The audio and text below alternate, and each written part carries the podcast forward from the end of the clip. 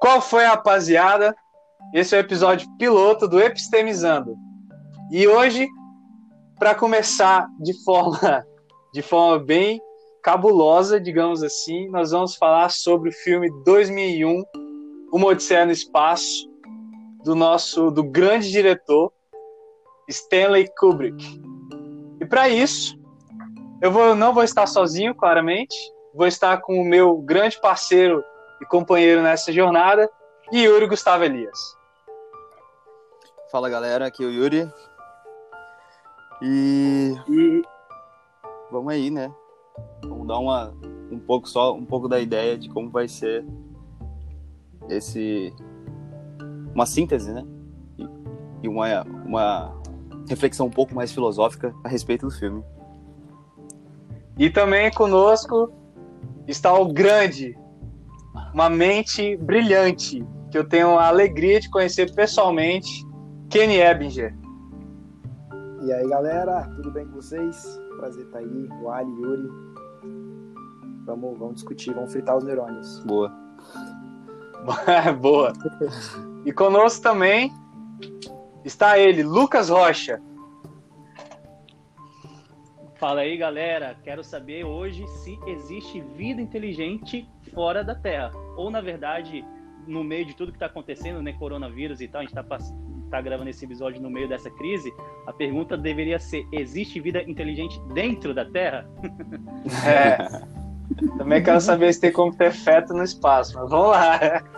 Gente, a proposta desse podcast aqui, como é o piloto, né? Essa proposta do podcast é: a gente não vai focar muito em dizer no que o filme é bom, em termos técnicos, em influência, em roteiro.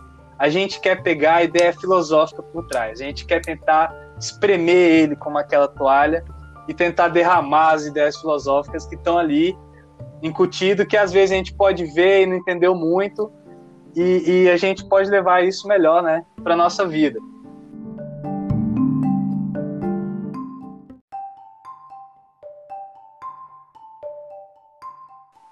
E para você que viu esse filme há muito tempo atrás, ou algum amigo seu te indicou e não entendeu nada, ou você não lembra direito, vamos para um resumão do filme. Yuri, lembra aí da gente, refresca a nossa memória aí. O que, que rola nesse filme aí? Bom, dar uma síntese aqui bem rápida, então prepare sua toalha aí para essa viagem.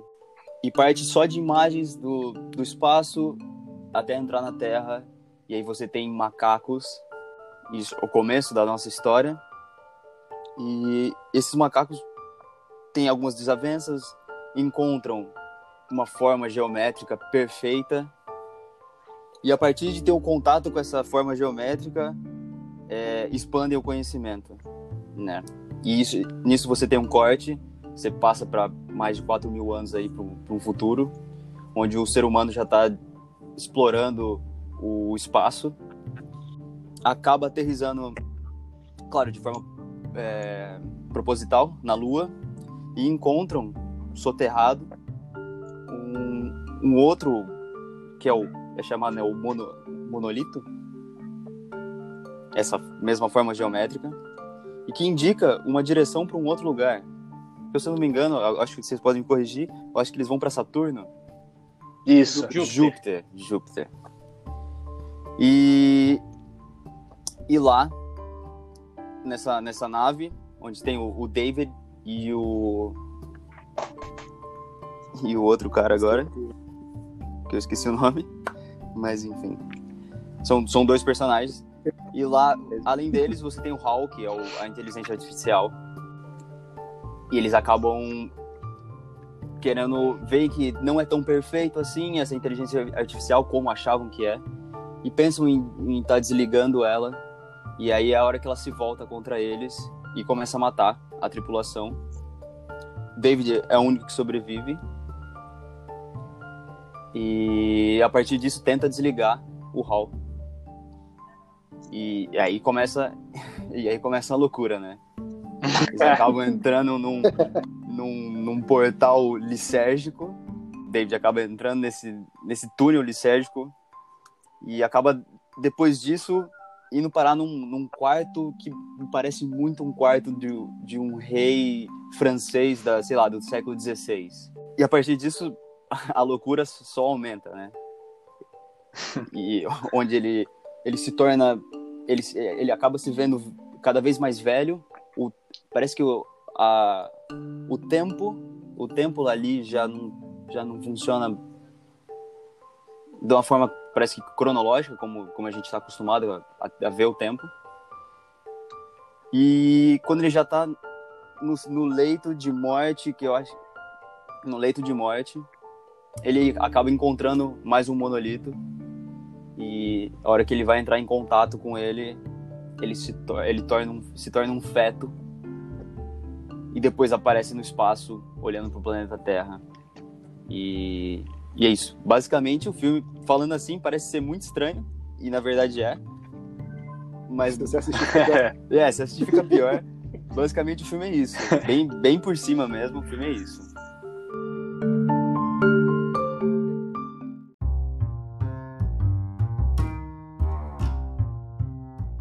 Beleza, agora que a gente refrescou a memória, Vamos entrar de cabeça. Eu queria começar a falar daqui da influência que esse filme teve, cara. Porque eu tava assistindo esse filme, e, e, na medida que eu tava assistindo esse filme, eu fui relembrando de outros filmes de ficção científica que eu já tinha visto. Eu, eu, eu relembrei de Gravidade muito, eu relembrei do próprio Wally, que eu olhava pro Hall e olhava aquela luzinha vermelha, eu sabia que eu tinha visto aquele, aquela, aquele computador em algum outro lugar. E eu lembro que eu já via em algum episódio do Laboratório de Dexter também, alguma coisa parecida. E, e cara, eu, eu, comecei a pensar, putz, mano, eu acho que todo mundo que de ficção científica, ou quase todo mundo, bebeu desse filme, cara. Eu tô, eu tô, tô equivocado em pensar nisso? Eu tô, eu tô errado em pensar nisso? É isso mesmo. Cara, eu, eu, sei, eu não sei dessas referências, mas ele, ele como é um filme que tem um, possui um final extremamente aberto, eu acho que, que ele é um filme antigo, então acredito que muitos, muitos filmes de ficção científica com certeza devem ter bebido dessa fonte. Cara, o, o 2001 é, é, como se é um marco na história da, dos filmes de ficção científica, né? Principalmente filmes sobre viagem espacial. É, então, eu posso dizer que existe um antes e um depois de 2001, Odisseia no Espaço, ao ponto de que vai ver um filme, principalmente em Hollywood, sobre ficção científica, sobre viagem espacial, sem ter nenhuma referência a 2001, é, um. Odisseia no Espaço, seja uma referência em relação à forma de montar o filme, seja uma referência a, a planos, é, por exemplo, em Gravidade tem tem um plano lá que, que no momento em que a, a atriz principal, a Sandra Bullock, está voltando para a Terra, ela fica dentro da nave como se fosse é, ali um, uma placenta, né? Muito semelhante, obviamente, fazendo referência ao ser iluminado do último ato do filme 2001 Odisseia no Espaço. A gente tem, como você já citou, é, os robôs é, lá do Interestelar, que são uma referência ao monolito do, do, de 2001 Odisseia no Espaço. O próprio Planeta dos Macacos, do Tim Burton, aquele que foi lançado no início dos anos 2000, que tem um final trágico, tem um final é, que, que faz muita referência também a, a, ao filme 2001 Odisseia no Espaço, esse retorno do ser iluminado, né?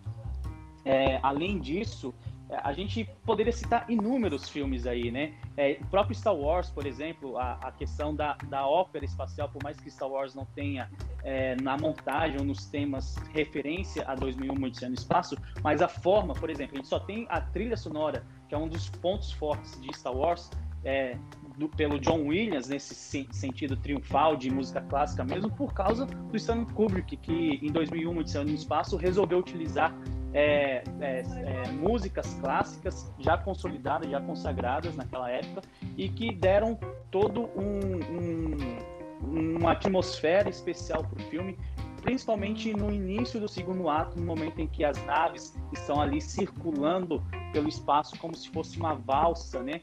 É, então, é, é, esse poder de você associar música clássica e é, viagem interespacial é completamente. É, Star Wars bebe completamente de 2001 Odisseia no Espaço. Então, é, teríamos uma outra história do cinema se não fosse é, 2001 Odisseia no Espaço, de tal modo que é difícil a gente imaginar isso.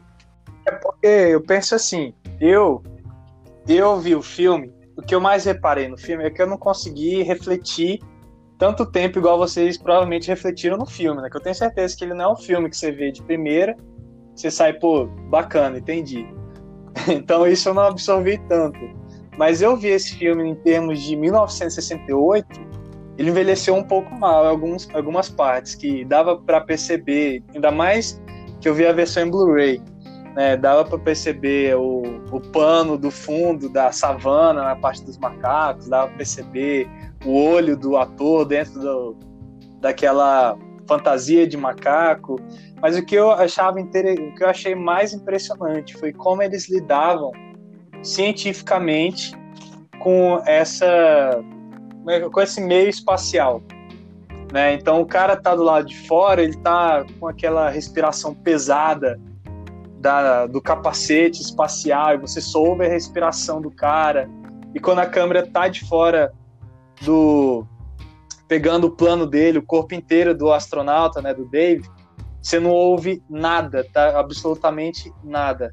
Né? E quando tem algo que ele quer mostrar, que para dar um destaque, vem aquela música num volume absurdo e você cara, aquela música do Monolito me dava uma aflição, cara, porque chegava perto é, é, é aquela galera gritando, eles gritando aleatoriamente. Eu falei, mano, o que que tá acontecendo? É, o cara causa, uma, cara causa uma, uma, uma, um desconforto, né? É, cara, um desconforto. Tá muito bem, né? Eu vejo que, eu assistindo aqui em casa, você consegue ver como ele consegue, como ele coloca volume muito alto em umas partes e em outras partes, tipo, ele trabalha bastante com silêncio, né? Mas os diálogos mesmo, eu acho isso interessante. O diálogo parece que ele tá sempre mais baixo do que todo o resto, sabe? É quase como se as pessoas meio que murmurassem, assim. Sim. Começa pelo fato de que o, os primeiros 20 minutos do filme não tem diálogo, né? Então é de fato uma experiência Sim. audiovisual, não é uma experiência de você ouvir diálogos, mas é, é uma experiência de você sentar olhar, seja na tela da TV, seja na tela do cinema. É, eu tive a oportunidade de assistir esse filme é, no cinema, obviamente, alguns anos atrás, uma dessas exibições que, que uma rede de cinema fez, mas seja no, no sofá de casa, seja na poltrona do cinema, cara, é uma experiência audiovisual muito marcante e, e é bem contemplativa, né? É uma obra de arte. Se vocês, me permitem dizer, precedentes, né? E sem precedentes também. Porque, cara, por mais que a gente tenha, né, citando aí, quem sabe, as referências de ficção científica ao longo, eu acho que nenhum filme de ficção científica, tipo, eu, eu pelo, menos, pelo menos particularmente, eu me sinto um pouco relutante de encaixar é, completamente o, o filme numa ficção científica, porque ele vai muito além, né, daquilo que tá. Imagino que a gente vai falar mais pra frente, né, sobre a questão das ideias, narrativa que ele tá trabalhando.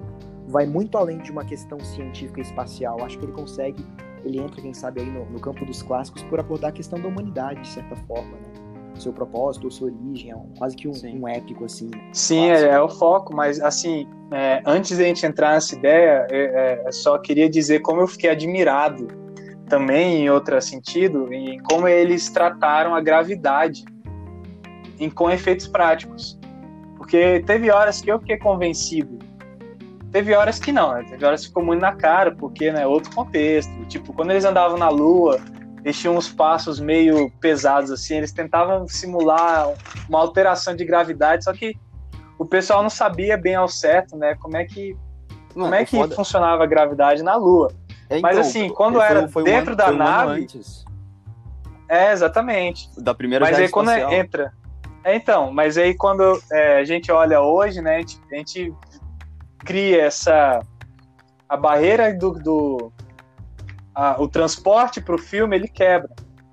Então pensa assim, quando o cara tá dentro da nave, eu fiquei transportado. Eu achei que realmente estava gravidade zero ali, sabe? O cara dando o Dave correndo, dando a volta em 360 graus na, na espaçonave, cara. Eles usando tipo assim o efeito e vindo, e vocês convencem que ele tá subindo a escada de cabeça para baixo, porque ele tem que puxar para cima. Achei isso bem legal. Isso para 1968, né? 68, 68 que foi lançado, é, foi completamente assim inesperado, né? Foi, foi a ponta do, do iceberg da tecnologia, dos efeitos especiais. Se não me engano, inclusive o filme ganhou, né? Uh, vocês me corrijam aí, mas eu tenho quase certeza que ele ganhou o Oscar de efeitos especiais na, na época. Aí eu não vou saber mesmo. É, eu não... tenho quase Abraço, abraço tá, dar Google. um Google aí e, e, Google. E, e, conferir essa informação, porque eu também não tenho essa informação. Mas, cara, foi, foi de tal forma que o filme ficou tão bem feito, principalmente para os padrões da época, até porque foi um ano antes da viagem espacial do Homem à Lua, que gerou, inclusive, ou deu, deu pano para manga aí para os conspiracionistas, né? É, falarem que, que, a, que a primeira ida do Homem à Lua foi encenada, foi, foi algo filmado, né? Que não, de fato não aconteceu. Isso, em parte, por causa do sucesso de 2001, Odisseia no Espaço, de retratar, com, principalmente para os padrões daquela época, com, é, com uma certa é, verossimilhança, é, a experiência de você viajar no espaço. Sim, e, e, eu dei um check aqui e realmente ganhou melhores efeitos visuais. Cara, ganhou o Oscar de melhores efeitos visuais. Realmente, é, isso é algo que esse filme tem que ter esse mérito. Além das ideias muito profundas né, e muito densas, ele também leva esse mérito de fazer algo praticamente cinemato cinematograficamente muito bem feito. Mas é tipo, o Kubrick foi ele que gravou as imagens da suposta ida à Lua, né? Porque como é que você vai para a Lua se a Terra é plana? Não tem como.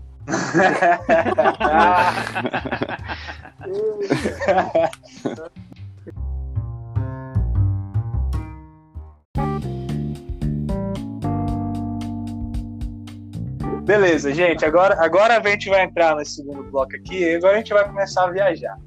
Porque eu vi esse filme e eu reparei algumas coisas, algumas ideias. Né? Eu vou dizer, eu vou tentar dizer, porque eu acho que eu vou representar a galera que viu esse filme casualmente.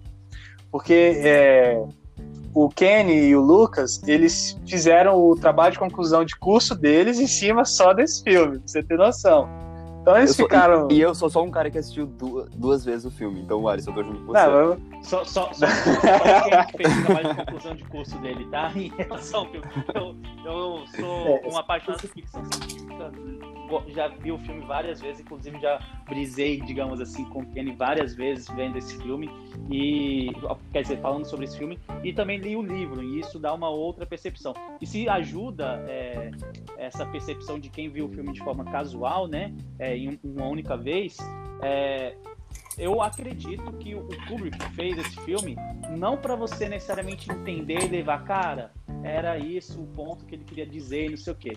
O Kubrick queria, estava muito mais, primeiro, preocupado em levantar perguntas e, segundo, em oferecer uma experiência audiovisual. É, talvez, é, principalmente a parte final do filme, é, da forma como ela foi exposta ali, colocada, eu tenho um outro entendimento, porque eu acabei lendo o livro, então é, eu tenho uma outra percepção, mas a minha primeira percepção de ver o filme foi, cara, o que é isso? E de fato, eu acredito que o Kubrick fez é, esse filme, esse, principalmente esse terceiro ato, para criar essa sensação de o que, que é isso, né? É, ou seja, 2001 não é um filme para ser entendido. É, isso ele, ele conseguiu bem. Aberto. É, isso aí conseguiu bem levantar a pergunta. Pô, Ken, você me passou a informação errada. Você falou que eu tinha feito TCC? Mas vambora. Vambora. É, eu, então, então, Lucas, é, é, vamos começar aqui falando que eu não sabia que 2001 era um livro. Como é que é essa história? O filme, ele é baseado no livro, o filme veio depois do livro, o livro veio depois do filme, como é que é isso? Cara, antes do, do Kubrick lançar ou ter a ideia de começar a gravar 2001 Odisseia no Espaço, ele se reuniu com o Arthur C. Clarke, que já era na época um escritor famoso de ficção científica, e ele tinha um conto chamado A Sentinela, em que tinha ali, é, de forma obviamente mais simples, a ideia do monolito, é, aquela, naquela parte do, do, segundo, do segundo ato, do primeiro e do segundo ato, tinha de forma é, mais simples essa ideia de um monolito que enviaria um sinal é, para um, um outros, para outros seres, né? Extraterrestres que, que estariam em contato ali com a Terra. Então Kubrick queria fazer um filme cujo tema fosse: será que existe vida inteligente fora da Terra? E aí é, ele se reuniu com Arthur C. Clarke e juntos eles trabalharam no roteiro deste livro. Então, enquanto o Kubrick ia escrevendo o roteiro, o Arthur C. Clarke ia escrevendo o livro.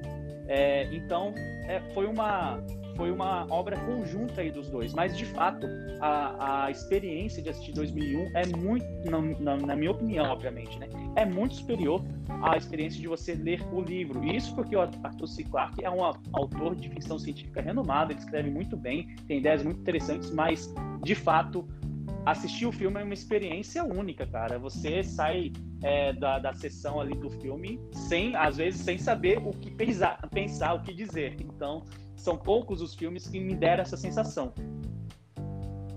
Cara, isso é bem interessante, porque adaptações hoje em dia, elas não são tão boas, né, quando elas são passadas para o audiovisual, elas ficam melhores escritas, né? Mas voltando ao assunto, eu como vi casualmente o filme, eu peguei algumas coisas, algumas releituras. Né? E, e, eu também eu tinha uma base maior porque eu vi a apresentação do TCC do Kenny explicando isso. Então o que, é que eu vi? Eu vi que ele fez meio que uma ele fez uma atualização de problemas antigos que haviam na humanidade, né? Então você tem um grupo de macacos, aí o grupo de macacos estão lá com água, aí vem outro grupo de macacos, expulsa eles porque esse grupo era mais forte. Daí eles acham um instrumento né? Então ele remete à instrumentalização das coisas e aos conflitos que sempre houveram. Né? E no final eles acham um monolito. E aí pula e mostra o mesmo conflito americano com os russos, né, em sentido espacial, as relações que os macacos tinham, eles mostram de novo que o, o cara que está lá, o importante tem um aniversário da filha que ele não pode ir, eu peguei mais essas ideias, sabe? Que ele quis mostrar de que a humanidade, ela em sua forma originária, ela não muda muito. Né? As necessidades e as complicações da humanidade são meio que repetidas. Né? Eu não sei se eu. eu acho... Vou falar. Eu acho que você pegou bem a ideia. Eu acho que eu, talvez uma primeira camada do filme. Porque eu, eu vi o filme, eu avalio ele do. Pra mim, ele ele tem uma, uma pegada filosófica, ele tem uma reflexão muito grande em cima de Nietzsche, em cima das ideias de Nietzsche. E uhum. tanto que o, o, filme já começa com a com a com a, com a música do, do Richard Strauss, que é Assim disse Zaratustra, Assim falou Zaratustra, que é o, a maior obra do Nietzsche, que é a obra final dele. E o filme já começa, os primeiros 15 minutos, eu acho, é, é isso do filme. Só essa, essa, essa música clássica. E durante o filme inteiro, eu acho que ele vem colocando é, pontos sobre o que o livro do Zara, da Assim Falou Zaratustra traz. Eu não sei se vocês já se vocês avaliaram para essa ideia, ou, ou, com certeza já avaliaram, não faço ideia. Vocês que fizeram um TCC aí. Mas, para mim, o filme é extremamente baseado em Nietzsche. O que, que é, vocês eu, pensam? Eu vejo... Fala cara, aí, Kenny, não... fala aí, cara. Eu... É, Kenny. Vai aí, Kenny, fala aí. a abordagem do TCC foi diferente de Nietzsche. Eu acabei usando uma ótica de Heidegger. Vai falar muito sobre a técnica, né? Uhum. Uh, mas, mas aí tem que considerar que... nesse ponto que Heidegger bebia da fonte de Nietzsche, inclusive. Tem, tem isso também. dúvida. Uhum. É, tem disso. É, então, tipo, eu, eu acredito que, assim, né, eu, eu tô bem por fora, eu vou ser muito culpado se falar qualquer coisa de Nietzsche, até porque tem pessoas que leram bastante Nietzsche aqui. Mas, mas eu acho que sim, alguns temas de Nietzsche eles vão, vão ecoar, né? O, o super-homem de alguma maneira, né? O, o retorno, enfim é, eu vejo algumas coisas. Agora, falando sobre a questão do monolito que, o Alisson falou, eu acho curioso, né? De que eles encontraram o monolito, que já é uma pergunta, né? Será que eles encontraram o monolito ou o monolito encontrou ele? É, então aí. é uma coisa que eu, que eu, que eu pensei, uh, se a gente for parar pra ver, né? Eu acho que tem até um certo trocadilho aqui no primeiro ato, que é The Dawn of Man, né? O alvorecer do homem. Uh, porque eles vão encontrar o monolito, o monolito no alvorecer do dia também. Uh, então os macacos eles dormem e quando eles acordam o monolito está lá e eles têm que interagir com o monolito. E na minha opinião é o monolito que vai dar o start na história toda e aí de fato vem toda essa questão da da, da instrumentalização, né? Deles se darem conta de que eles não precisam comer grama junto com as antas, mas eles podem comer as antas. É, e acho que talvez tenha até uma, uma certa crítica aqui, um, um, uma percepção né, dessa, desse aspecto bélico que acaba se acrescentando com a vinda da, do instrumento, mas não sei, o que, que vocês acham?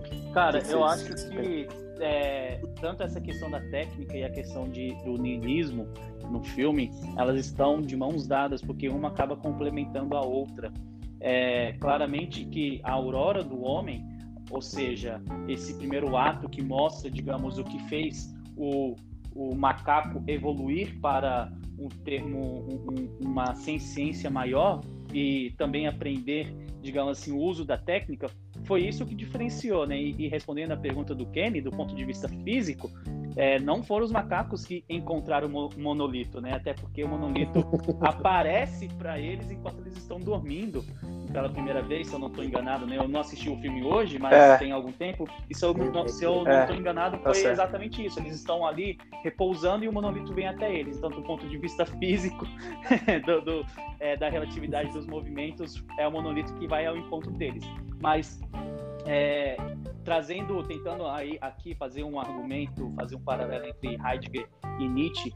É, Nietzsche, obviamente, estava falando ali é, numa transição de, é, uma transição de, de sociedade é, que estava é, anulando valores, digamos assim, religiosos e se baseando em outros valores, principalmente baseados na, na, técnica humana, no pensar humano, na ciência humana. E aí, é, desse ponto de vista, é, Nietzsche ele era muito pessimista porque ele via que isso só iria trazer um eterno retorno para o ser humano.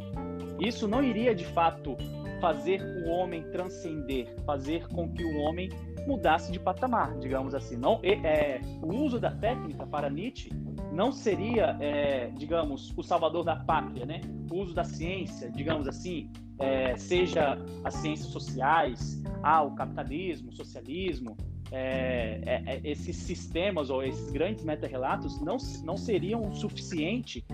Obviamente que esses meta-relatos foram baseados na ciência, na técnica humana, né? E nesse pensar técnico. Nada disso é, seria o suficiente para emancipar o homem.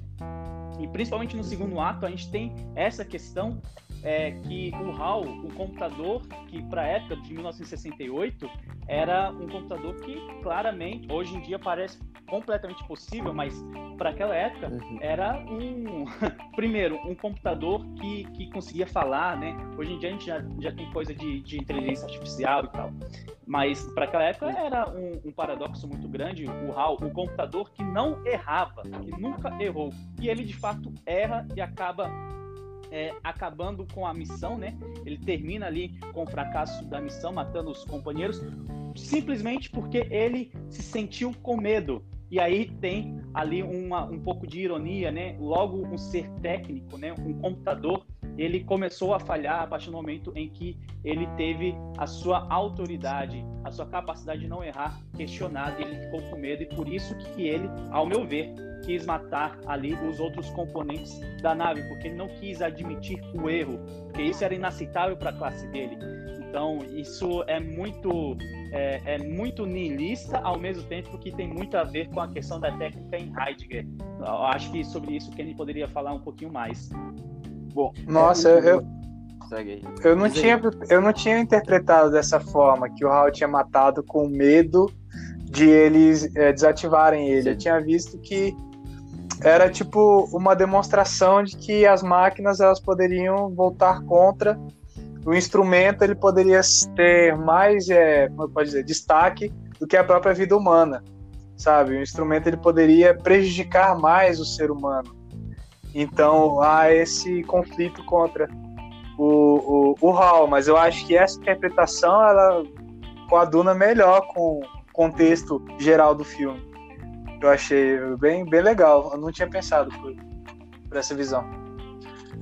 É, eu, eu vejo muito essa, essa, esse papel da técnica, eu acho que ele é extremamente fundamental no arco narrativo, e eu vejo ele muito no, no hall, né, como foi dito. É, mas pensando, quem sabe, mais para a questão do Heidegger, o Heidegger vai falar muito de que o discurso dominante da técnica é de a técnica é um mero meio para fins, né? Então, a técnica, ela, ela, ela, é parada, por assim dizer, né? Ela é só um objeto que a gente manuseia de acordo com as nossas próprias vontades. Então, ela, ela seria neutra, no caso. Isso, ela seria neutra, né? Acho que essa é uma boa.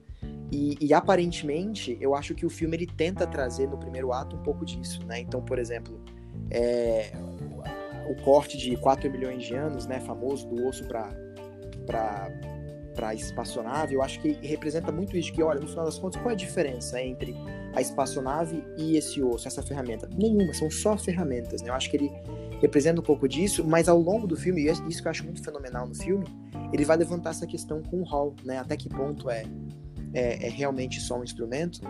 E, e, e, por outro lado, eu também vejo uma certa instrumentalização da, da, da, da vida, né? Do humano. Então, eu uhum. sinto, eu não sei essa impressão, mas é, os diálogos, a movimentação, o humano ele parece muito robótico dentro do filme. Tanto Exato. que o Hall traz muito mais é, emoções, muito mais humanidade do que o... né, que, que é o que é o capitão da nave. Totalmente, né? Na entrevista da BBC mesmo, né, que eles vão dar, eu vejo muito isso. O personagem principal, o protagonista da entrevista é o Hall.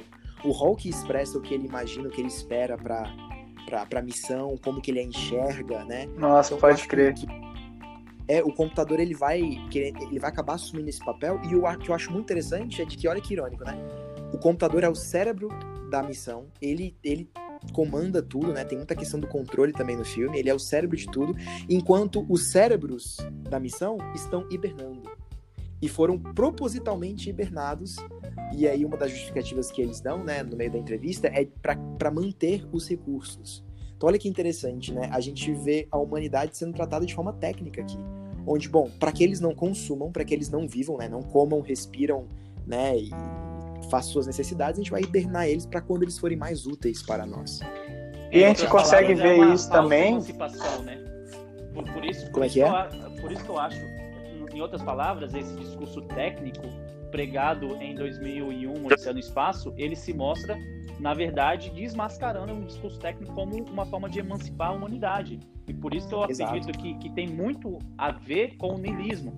Veja, é, quais são as soluções que nós temos hoje, por, por exemplo, para o pro problema de transporte público?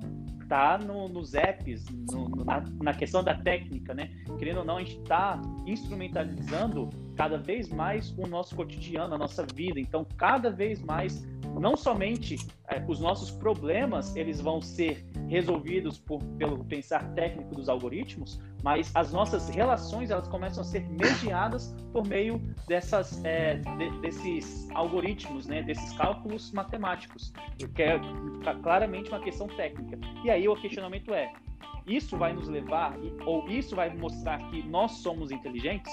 É, digamos, a vida inteligente no, fora do, do, do espaço, fora da Terra, perdão, a vida inteligente fora da Terra seria uma vida inteligente que pensa a partir da técnica ou já pensa a partir de outro patamar, de, de outra perspectiva? Essa é uma boa o, o legal é que assim, o, essa, essa ideia do Nietzsche que ele traz, né, que o homem deve ser superado e que o, o, o Nietzsche fala, tem até uma uma coisa que ele escreveu que ele diz que o, o Platão e Sócrates são a doença do século. Que eles trouxeram. Ele é bem assim. Eles trouxeram essa, essa, toda essa lógica, essa razão atrás do, de verdades absolutas que adoeceu. E, e depois deles, ele fala, também menciona o cristianismo, que isso adoeceu a, a sociedade que a gente tem hoje. E, esses conte... e os conceitos do, do Nietzsche, né? Eles estão voltados para a afirmação da vida. Onde ele traz esse diagnóstico que o homem ocidental, ele é niilista. Porque ele, ele nega a vida.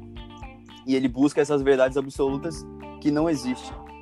E quando você começa a negar a vida, e, e foi, foi o que eu disse, né? Esse vem desde os tempos de Sócrates, você começa a substituir o mundo dos instintos e o mundo e a vida para alguma coisa além, alguma coisa que supostamente não exista. Então é por isso que. Peraí. Peraí, eu vou, eu vou te interromper. Então você tá querendo me dizer assim, só para eu tentar organizar, porque você foi falando e eu fui associando com algumas cenas do filme. Sim. O, a busca do ser humano para uma verdade constante tira o foco dele em viver a sua vida. Seria isso? Mais, mais ou menos, assim, o ser humano ele sempre está buscando o além, o além dele, não o além do homem, como uhum. a gente uhum. fala. Ele sempre está buscando, talvez assim, vamos dizer assim, uh, só um exemplo, a Terra Prometida, né? Lá vai ser melhor. Então ele não vive aqui. Ele não vive aqui uhum. agora. Isso, então ele nega, ele nega a vida o, dele. A utopia, né? O é. ser humano sempre ele... está procurando concretizar a utopia. Exato, ele, ele, ele nega o que ele está vivendo, ele nega os sentidos. Ele nega os instintos. Porque isso é, isso é interessante porque você vê no segundo ato, no início do segundo ato, que a representatividade do aniversário, do cara tá ali e não estar presente no aniversário da filha dele, é algo que passa batido. E você vê o frio muito... ele é, né? Ele é muito frio, ele não liga, ele, pô, não vou, não vou, mas vou te mandar um presente. E isso também remete ao outro aniversário do ato 3, que eu reparei que teve vários aniversários, e que o, o os pais do Dave falam de uma forma robótica, como se eles estivessem anunciando um programa de rádio, sabe? Um programa de TV.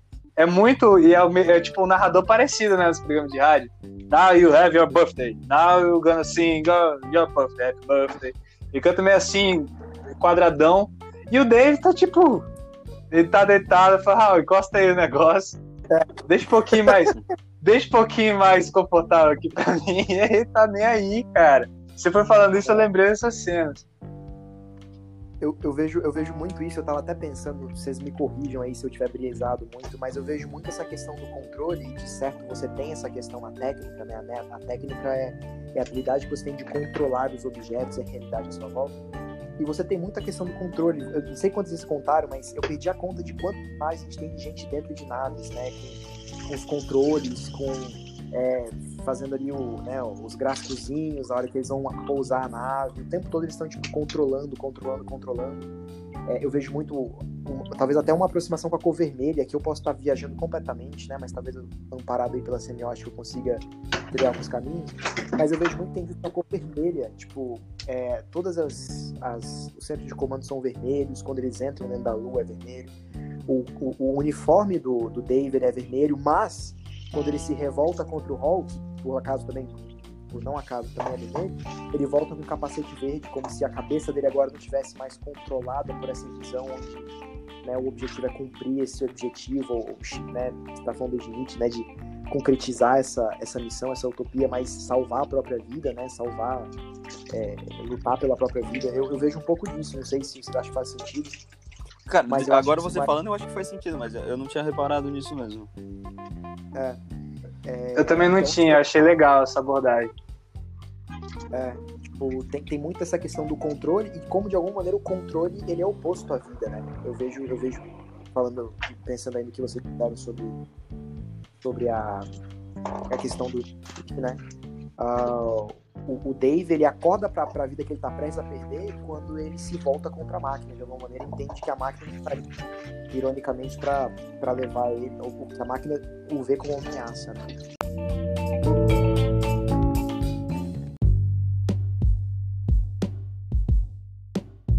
Tá, vamos lá pro, pro que vamos para a cereja do bolo desse filme, né?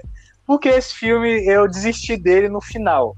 Porque ele chega lá no todo aquele rolê do Dave, aí o Dave vai, aí ele viaja naquela viagem de LSD, assim, aí tem aquele som, tem aquele, aquele monte de cor, aí tem o olho dele, aí, pô, aí no final ele entra num quarto, e ele vê ele velho, aí ele novo desaparece, aí, pô, ele vai viajando, viajando, aí você chega, você vê o um monolito, aí quando você acha que já viu de tudo, o cara vira um feto, aí pra terminar tudo de novo, ele viaja no espaço e olha a Terra, do mesmo tamanho da Terra, assim, feto.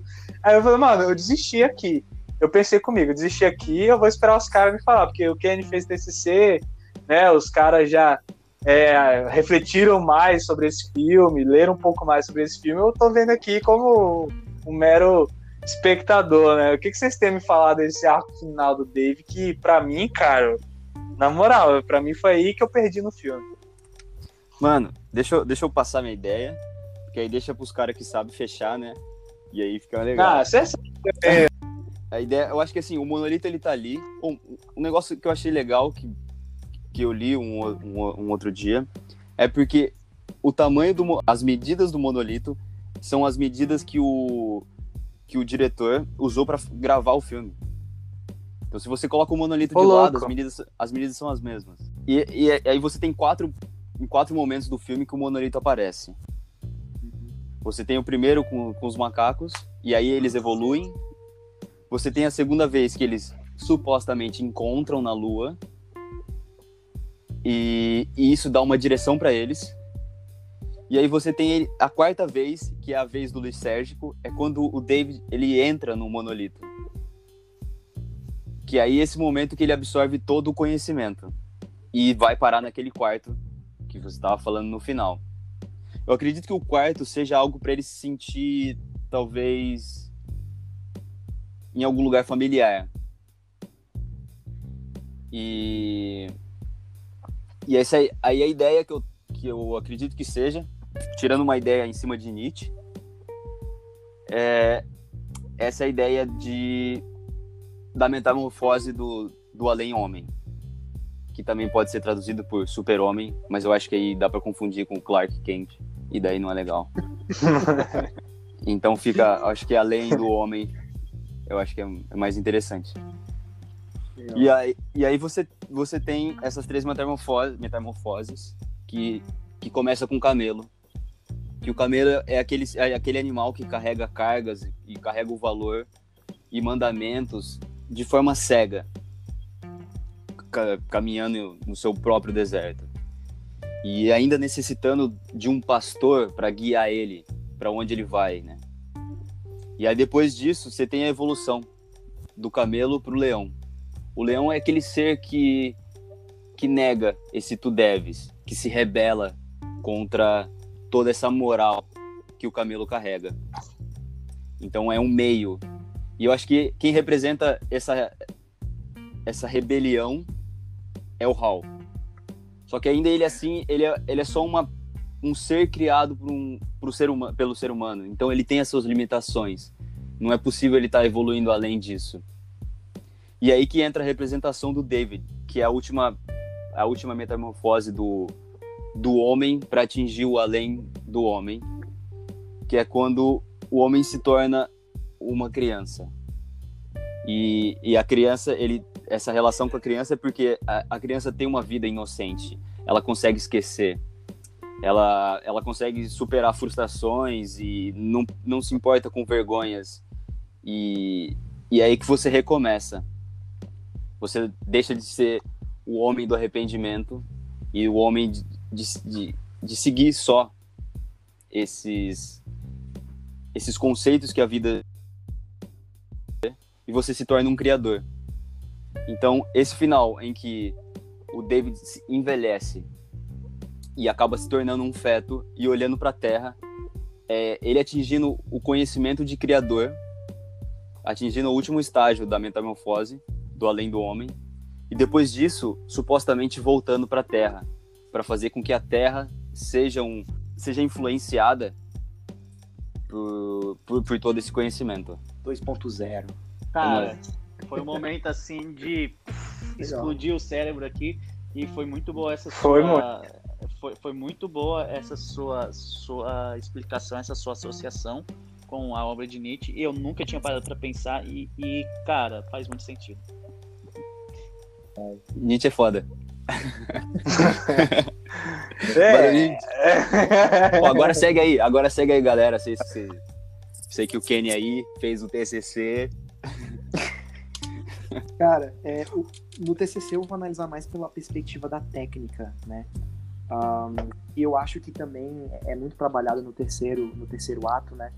É, acho que de alguma maneira eles vão chegar lá vou, vou, dividir em personagens, né? Vou, vou, dividir aí no monolito e na humanidade. Eu acho que a humanidade poderia muito bem bater no peito e falar: chegamos a Júpiter porque nós temos os meios, né? Temos a tecnologia. Acho que seria muito fácil para eles, né? O, o doutor lá do início falar isso. Agora, conforme o segundo ato pega pega movimento, né? Pega momento, a gente vê que na realidade a técnica não está auxiliando a humanidade necessariamente, né? A falha do Hall ou a o fato de que o Hall de alguma maneira tá, se, se, volta contra, contra os humanos, eu acho que levanta esse questionamento, né? Até que ponto a, a gente tem controle sobre isso? E se nós não temos controle sobre isso, até que ponto isso é mérito nosso? E eu acho que aí entra a questão do monolito, né? Que, que é o que dá o start lá na, no alvorecer do homem, que é o que impulsiona a jornada da humanidade para Júpiter e que eventualmente na minha, na minha percepção é o que vai prender, digamos assim, a humanidade dentro dessa jaula, desse quarto, né? Que, como, como o Yuri comentou, né? De que parece familiar, mas cara, convenhamos, pro Dave não tem nada de familiar, porque ele não é um francês do século XVIII, XVII. É. Ah, então, e aí... Não, não é familiar porque ele tava no espaço pouco tempo antes, né, cara? É, ele tá no espaço e de repente ele tá dentro de um quarto. É. Então, é- é uma sensação de, de, pô, tô em algum lugar que eu conheço. É, não sei. Não, algum lugar que faz sentido, Ah, talvez. sei. tá. O lugar que faz sentido, mas porque. É, não, não necessariamente que conhece, mas algum lugar que faz sentido, porra, Que faz- espaço dentro de uma viagem de lisérgico É um lugar- num quarto. É um lugar reconhecível, Isso, Sim. familiar, né? Sim, Ou familiar. seja, uma, uma exato. espécie- eu, eu gosto dessa expressão, né? É uma espécie de, de ambiente controlado, climatizado, sabe? Tipo, um ambiente climatizado pra ele, né? Climatizado não só no sentido de clima, mas também de condicionado, acho que é essa palavra. E Kenny, sabe tá o que é jaula, interessante, né? no- cara, no- sobre É. essa sua visão aí? É que no livro, o Arthur C. Clarke explica melhor que todas essas referências era como se é, todo aquele ambiente fosse construído a partir de imagens da televisão, dos meios de comunicação. Nossa, que massa. Então, de fato, era algo fake. Então, a comida que ele come ali não tem um gosto da comida na Terra. É, os móveis não têm a mesma textura quando ele toca. Tudo tem a mesma aparência. No entanto, tu- tudo é falsificado, digamos assim. Exato. É, então, é, e, e tudo isso é com base, obviamente, nesse, no que esses seres é, extraterrestres, né, é, tiveram a partir do contato com a humanidade, a partir dos meios de comunicação, a partir dos signos que nós colocamos aí para circular no meio das nossas TVs, no meio dos nossos celulares, enfim, nos po- podcasts, obviamente, pelo- pelos sons, mas em relação à Olha aí. É, é isso aí, cara. É, eu acho que o que É. você E- disse tem tudo E a que ver. não tão errado. E que não tão errado, porque eu acho que o ser humano é um ser que vive em cima da aparência e não da, da sua essência, em geral. Então eu acho que eu acho que é, eu acho que isso é interessante, porque você falou no quarto, as coisas são aparentes, mas não, não necessariamente são o que são. E, e eu acho que é uma grande contradição, uma contradição, né? Não, não do, do, do autor, mas eu acho que é uma grande um grande conjunto de ideias contraditórias aqui, né? Porque ao mesmo tempo que, que essa, vamos dizer, esse ambiente fake é elaborado para ele, é, é nesse ambiente que ele vai deixar de lado a técnica, e eu vejo muito esse movimento, né? Ele entra dentro da, da sonda espacial, aí ele se vê fora da sonda de uniforme, aí depois ele envelhece ainda no uniforme e se vê finalmente sem uniforme, e, e, né, no último movimento, né, que vai, quando vai fazer a transição dele da, da, da mesa se alimentando para a cama, ele quebra um copo, né? O que, que é um copo, senão também uma espécie de instrumento, né, que, que a gente desenvolveu para algum fim ou um meio. Então eu vejo essa contradição de que ao mesmo tempo que ele está num ambiente completamente controlado, né, e aí por quem, né, ficamos aí no ar, ele também, ele também abre mão desse controle, né, dessa, dessa capacidade que, que a técnica lhe conferiu, eventualmente se tornando o além do homem, que de técnico não tem nada, aparentemente, né, porque é um bebê. É, então acho que há um certo desprendimento disso, e, enfim, e realmente, né, não sei se o Lucas tem aí mais alguma coisa, imagino que ele vai ter, para responder, Cara, né, ó, É, não, Que- eu, eu que- queria que só bruxaria é essa aí, fora algumas do- coisas, porque a, a forma como o Kubrick coloca, ela é tão, tão sensitiva no, no- no sentido de que ele realmente tenta trazer o que o Arthur C. Clarke coloca no livro, só que de forma simplesmente descritiva, ele não opina, mas essa descrição dá pra gente entender mais ou menos é, essa experiência, o Kubrick consegue é, retratar o que o Arthur C. Clarke colocou no livro de uma forma tão é, audiovisual, tão descritiva, mas que ainda assim dá para você é, inferir algumas coisas. Por exemplo, quando ele está ali em Júpiter e ele vê o monolito e a nave, e meio que aquela cápsula que ele está, vai atrás do monolito, é como se ele entrasse em um portal especial. Obviamente que para os anos 60 é, é, a gente ainda tinha algumas ideias relacionadas a Júpiter por causa da grande gravidade dele, em relação a isso, e, e grandes corpos celestes como Júpiter podem trazer ali é, uma experiência em relação à, à normalidade do tempo, né, a, a questão da relatividade do tempo. Então, o, grandes massas, né, elas distorcem, inclusive, a nossa percepção temporal. E é basicamente isso que o Kubrick está querendo trazer ali, naquele momento em que a gente passa 10 minutos olhando simplesmente raios vindo na nossa direção, porque até mesmo a luz não escapa de tão forte que é, é digamos, a gravidade naquele campo em que o Bowie está tá entrando, o, o David está tá entrando, né? E aí é, ele, ele é, acaba meio que aterrizando em um planeta, digamos assim, que ele é levado para um quarto ali preparado especialmente por esses seres iluminados, digamos assim, esses seres extraterrestres que o Arthur C. Clarke chama de espíritos.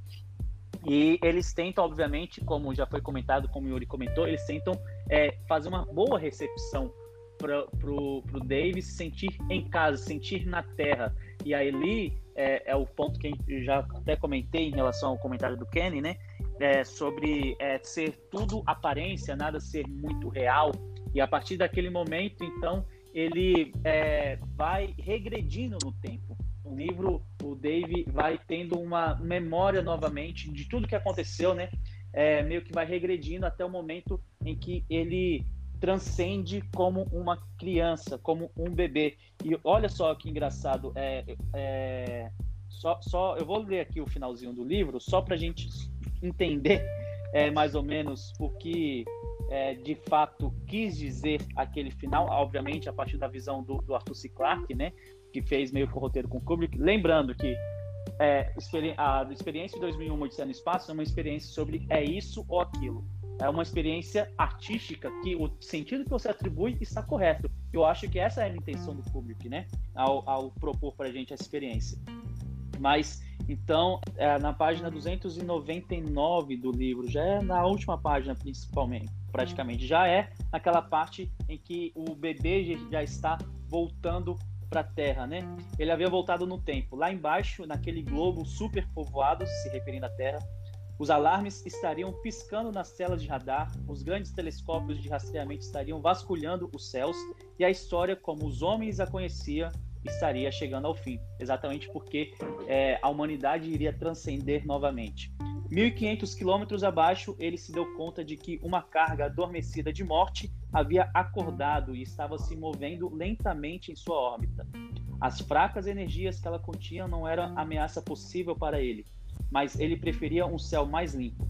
Fez valer a sua vontade e os megatons em órbita desabrocharam numa detonação silenciosa que trouxe uma aurora breve e falsa para metade do globo adormecido. Em outras palavras, esse ser iluminado que a gente vê no final do livro era um ser transcendente para além do homem, de tal forma que ele conseguia, por meio do, do, do poder da mimese, controlar. Se antes a técnica era uma extensão do nosso corpo para a gente conseguir controlar e entender o mundo, é, o homem que transcendeu no, em 2001, Odisseia no Espaço, é o homem que consegue controlar a partir do pensar, não a partir do, da técnica, né? não a partir do corpo, a partir de uma, de uma atividade senciente. Né?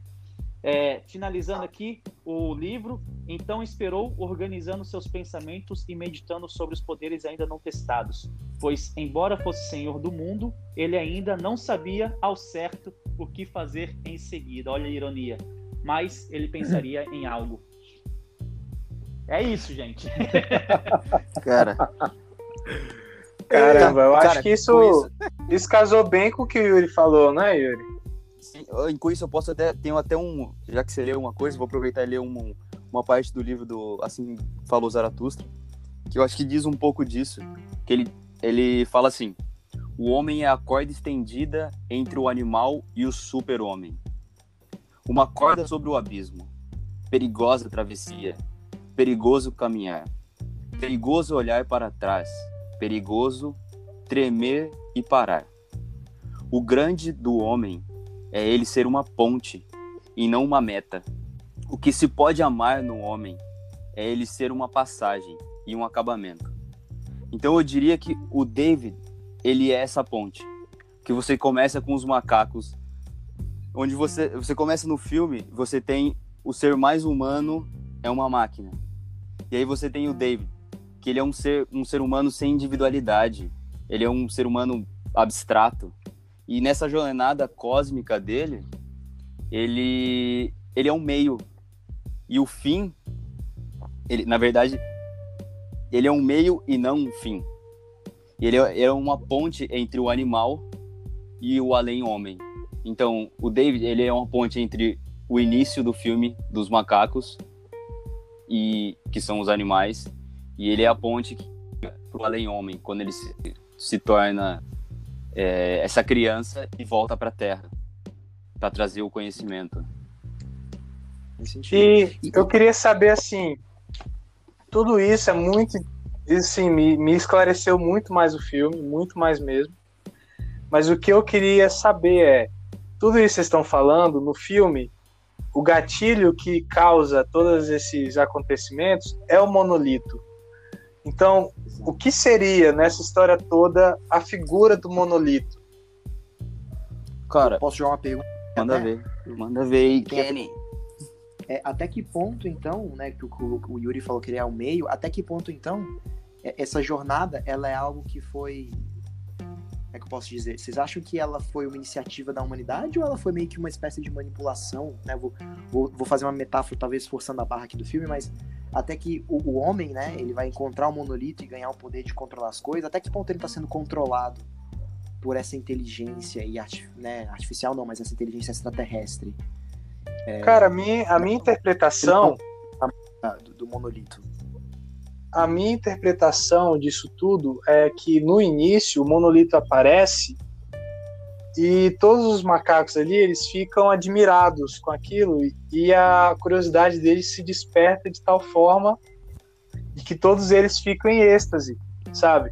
Eles não ficam encostando no monolito ou tentando usar o monolito. Eles pulam, gritam, encostam com medo, sai, vê qual é a dele e quando transita e vai para o futuro, o monolito ele é algo que começou a emitir ondas que os humanos começaram a captar na base que eles tinham na Lua.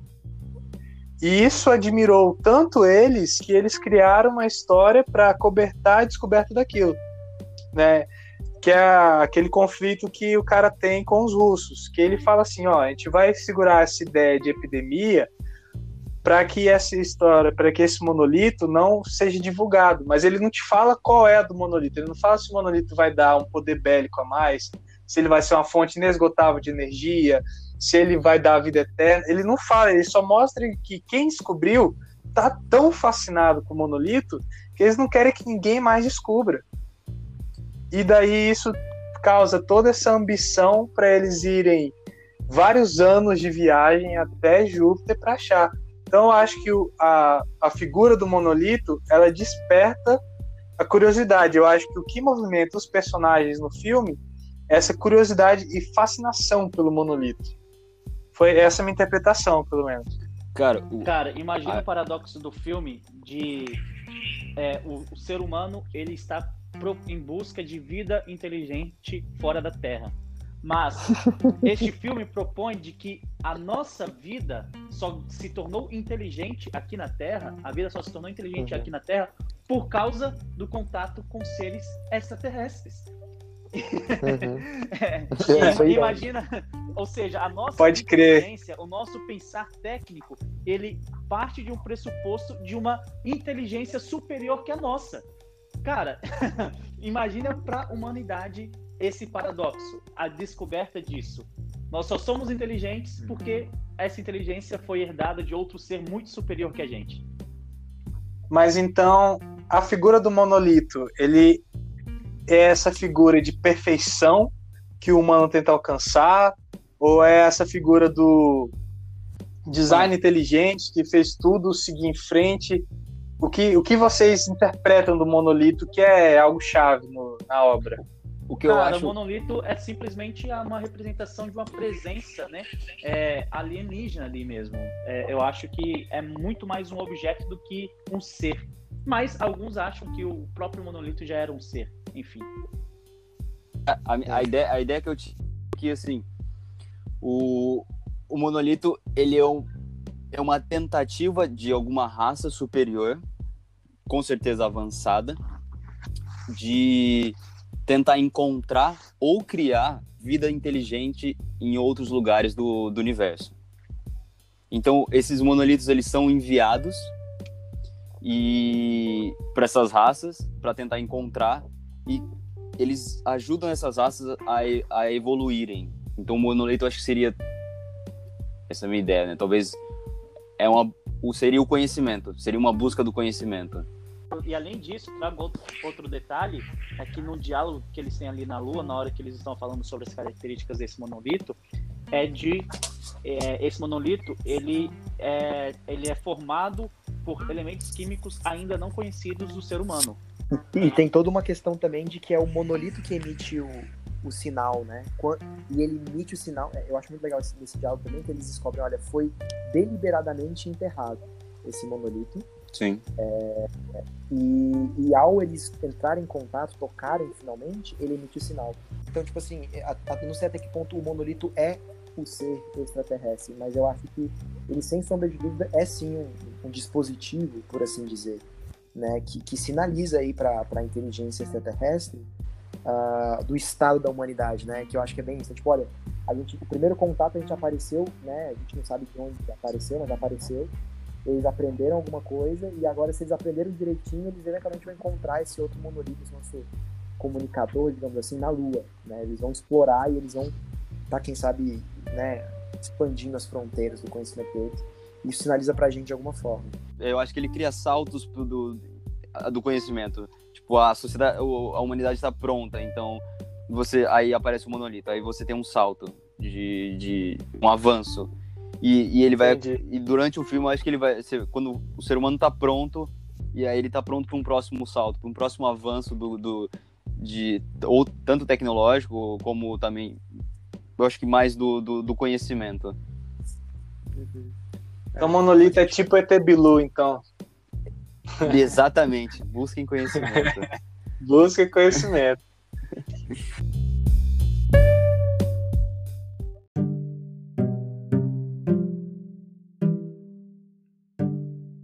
Beleza, agora esse quarto bloco, vamos reservar aqui o, um tempinho para a gente falar sobre o que a gente interpretou e o que essa obra fez a gente refletir sobre a nossa vida prática.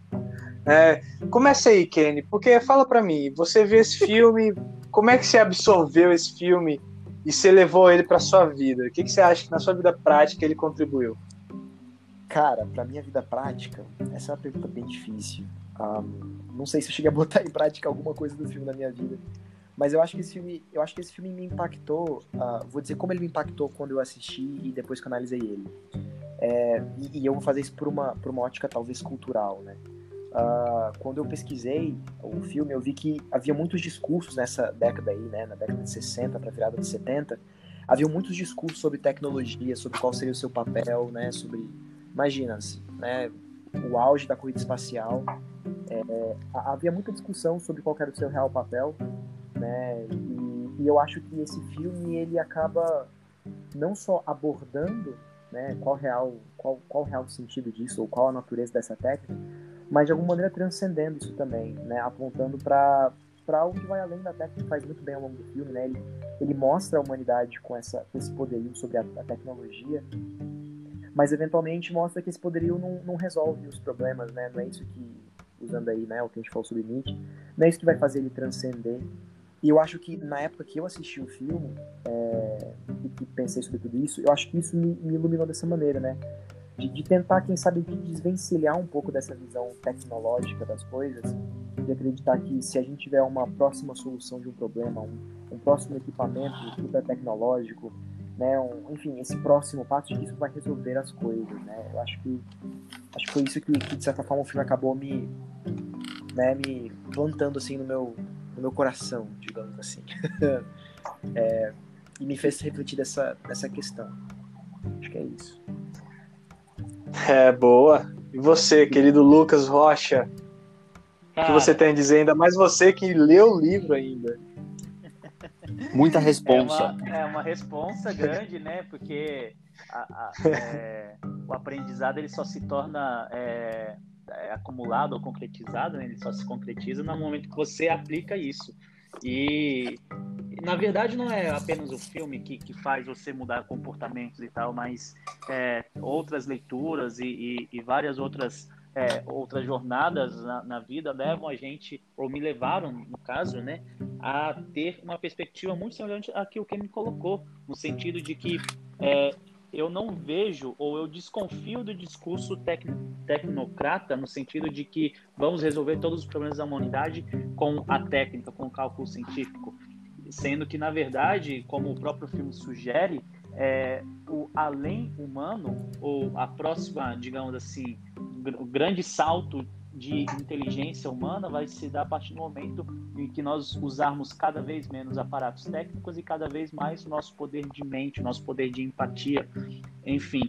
E, e como o Kennedy colocou na, na pesquisa dele de TCC, os velhos conflitos é, do homem continuam ali nessa era técnica. Então, a, a técnica ela não resolve os, os, problemas humanos e ela nunca vai resolver. E por isso eu me considero um niilista, porque eu, eu desconfio claramente de qualquer proposta que vá resolver todos os problemas da humanidade aqui na Terra. Eu, eu, eu de fato nego qualquer tentativa de discurso seja científico, seja negacionista, seja terraplanista, eu desconfio completamente de qualquer um desses discursos, porque eu acho que o ser humano é um ser que tem que conviver com problemas e erros, mas eles podem ser amenizados se a gente começar a utilizar mais a nossa capacidade de empatia, que no caso dos três astronautas, eles tinham menos empatia que o próprio Hal, que uma própria Sim. Eu acho que esse aprendizado 2001, Odisseia no Espaço, é, continua inspirando e sendo muito é, e sendo muito relevante para os dias atuais mesmo, mais de 50 anos depois que ele foi lançado. Muito bom. Isso aí, busquem conhecimento. bem legal, bem legal. E você, querido Yuri Gustavo Elias? Pô, não tem nada pra falar, não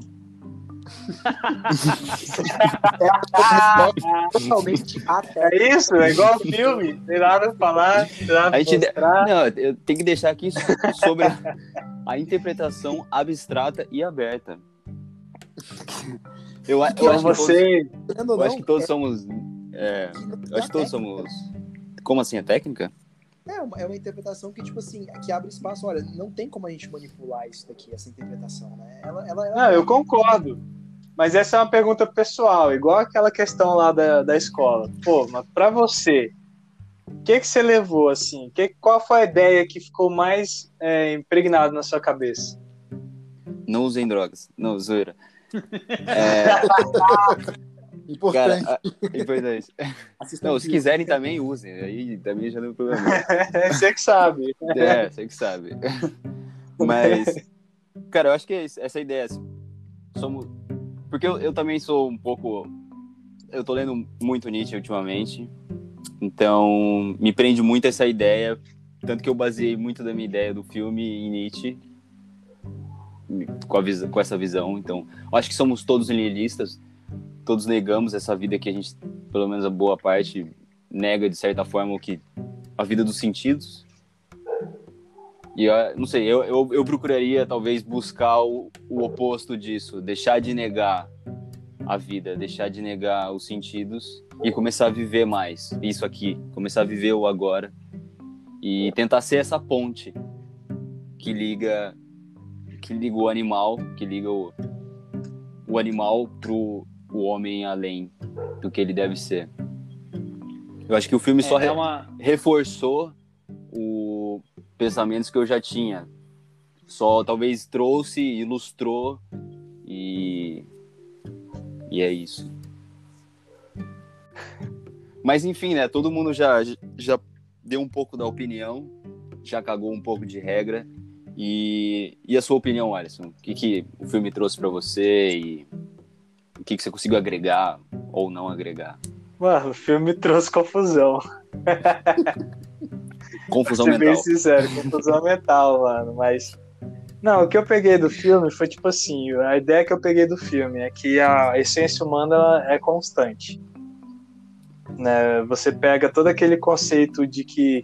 Aquela ideia dos anos 60, de que agora ia ser muito bom, né, de que tudo ia, ia, íamos ter carros voadores, colônias espaciais a esse ponto. E você pega todo esse avanço, mas ele mostra que mesmo se tivesse todo esse avanço, é, esse avanço, como é que eu posso dizer, muito otimista da humanidade, o que não foi o que aconteceu, mesmo com isso você ainda tem a constante, os constantes problemas humanos. Você ainda vai ter os conflitos entre seres iguais, da, da mesma raça, da, que é a raça humana. Você ainda vai ter complicações e você ainda vai ter o uso extremo da instrumentalização das coisas, né? De que você, humano, com os instrumentos, com o seu intelecto, consegue coisas inimagináveis.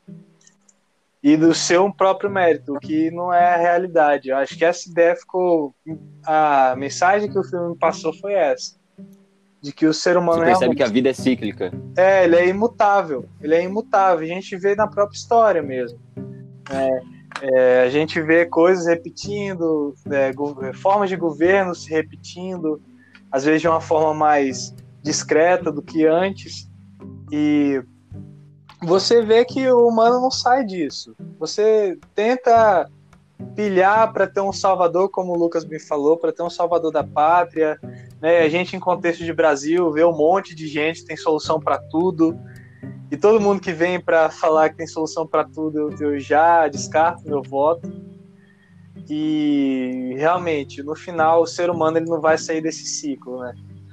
Que é realmente achar que o intelecto dele, por ele, já está suficiente e que o instrumento vai alcançar todas as suas necessidades até o que ainda não alcançou, né? Como vida eterna, é, imunidade a todo tipo de doença e por aí vai.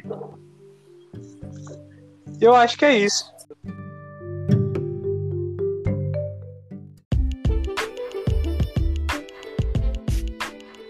Encerramos aqui mais um episódio, episódio piloto do Epistemizando. Esperamos que isso seja algo constante, como a instrumentalização humana, e até a próxima viagem. Até mais. Que ela não seja tão longa valeu, né? valeu. ou tão brisada quanto uma viagem para Júpiter, talvez. É.